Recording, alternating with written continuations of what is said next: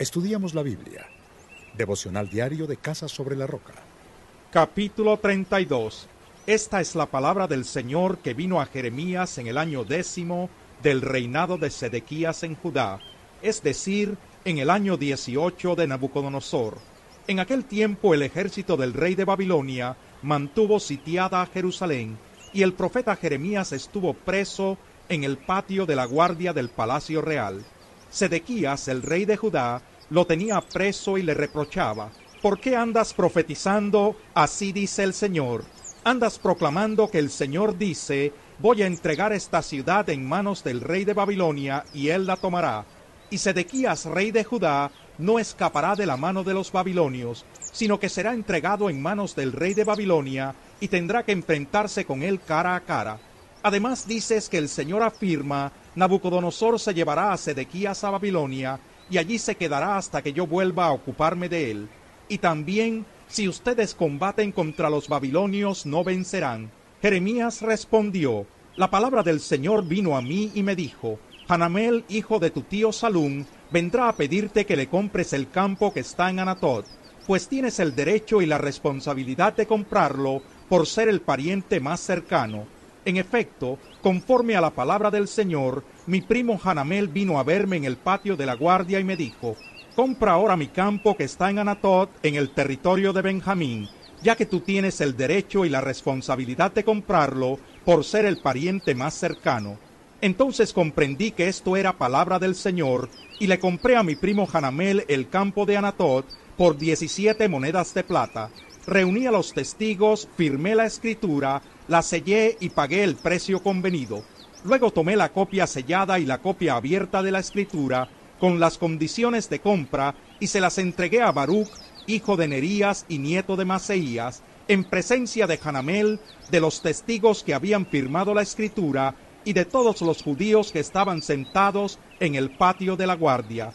Con ellos como testigos le ordené a Baruch, así dice el Señor Todopoderoso, el Dios de Israel, toma la copia sellada y la copia abierta de esta escritura y guárdalas en una vasija de barro para que se conserven mucho tiempo. Porque así dice el Señor Todopoderoso, el Dios de Israel, de nuevo volverán a comprarse casas, campos y viñedos en esta tierra Después de entregarle la escritura a Baruch, hijo de Nerías, oré al Señor, Ah, Señor mi Dios, tú con tu gran fuerza y tu brazo poderoso has hecho los cielos y la tierra.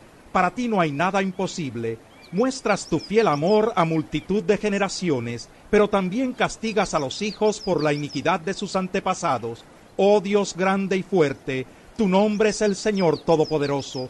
Tus proyectos son grandiosos y magníficas tus obras tus ojos observan todo lo que hace la humanidad para dar a cada uno lo que merece según su conducta y los frutos de sus acciones.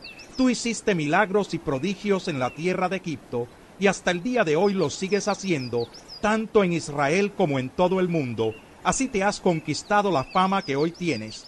Tú con gran despliegue de poder y con milagros, prodigios y gran terror, sacaste de Egipto a tu pueblo le diste a Israel esta tierra donde abundan la leche y la miel, tal como se lo habías jurado a sus antepasados. Pero cuando entraron y tomaron posesión de ella, no te obedecieron ni acataron tu ley, ni tampoco hicieron lo que les habías ordenado. Por eso les enviaste toda esta desgracia.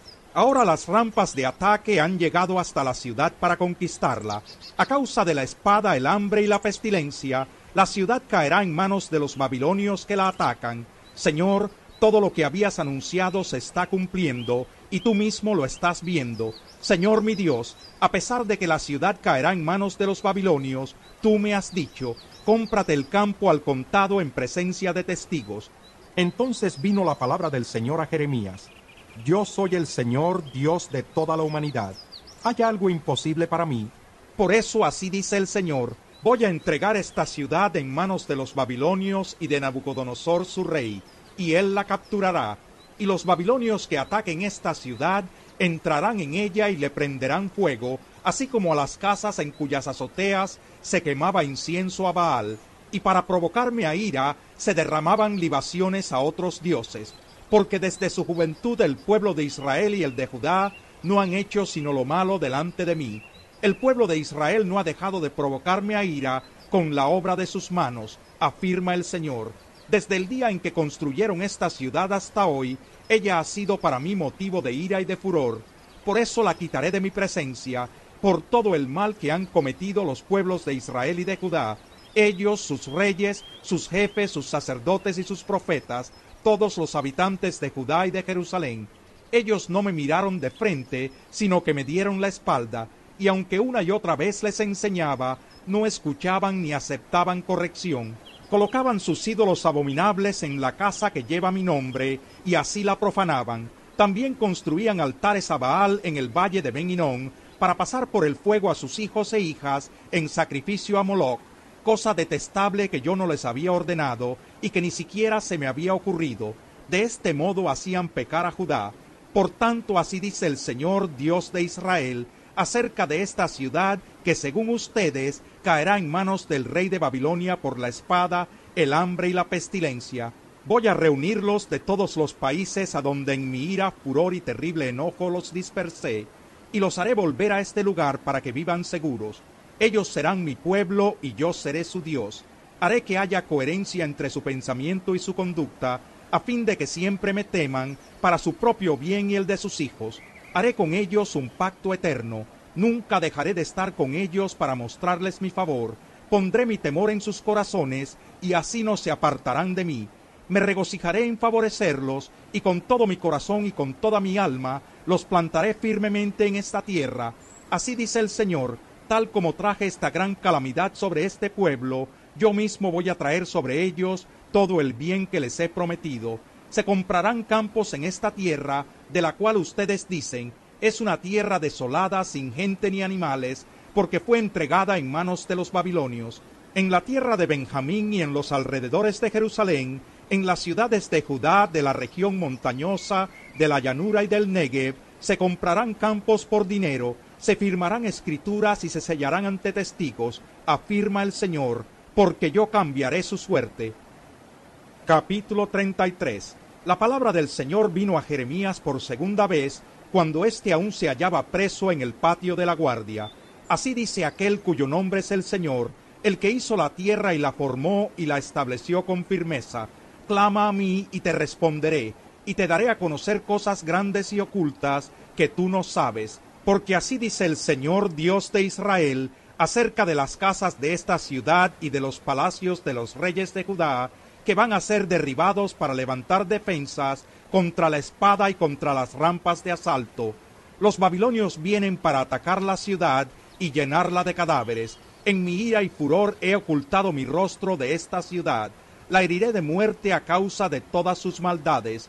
Sin embargo, les daré salud y los curaré. Los sanaré y haré que disfruten de abundante paz y seguridad. Cambiaré la suerte de Judá y de Israel y los reconstruiré como al principio. Los purificaré de todas las iniquidades que cometieron contra mí. Les perdonaré todos los pecados con que se rebelaron contra mí. Jerusalén será para mí motivo de gozo y de alabanza y de gloria a la vista de todas las naciones de la tierra.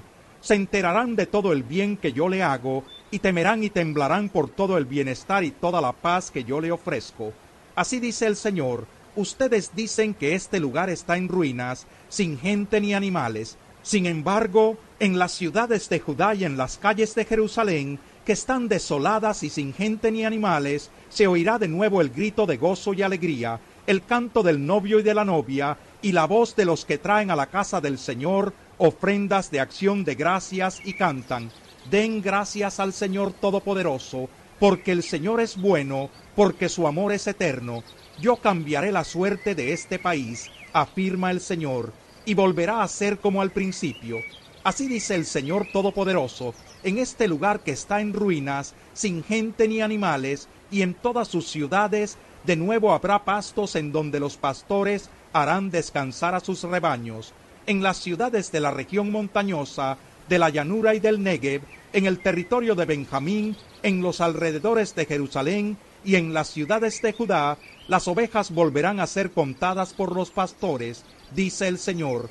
Llegarán días, afirma el Señor, en que cumpliré la promesa de bendición que hice al pueblo de Israel y a la tribu de Judá. En aquellos días y en aquel tiempo haré que brote de David un renuevo justo. y él practicará la justicia y el derecho en el país.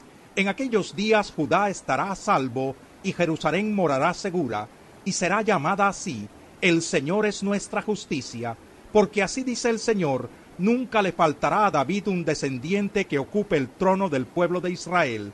Tampoco a los sacerdotes levitas les faltará un descendiente que en mi presencia ofrezca holocausto, queme ofrendas de grano y presente sacrificios todos los días.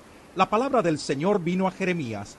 Así dice el Señor, si ustedes pudieran romper mi pacto con el día y mi pacto con la noche, de modo que el día y la noche no llegaran a su debido tiempo, también podrían romper mi pacto con mi siervo David, que no tendría un sucesor que ocupara su trono, y con los sacerdotes levitas, que son mis ministros.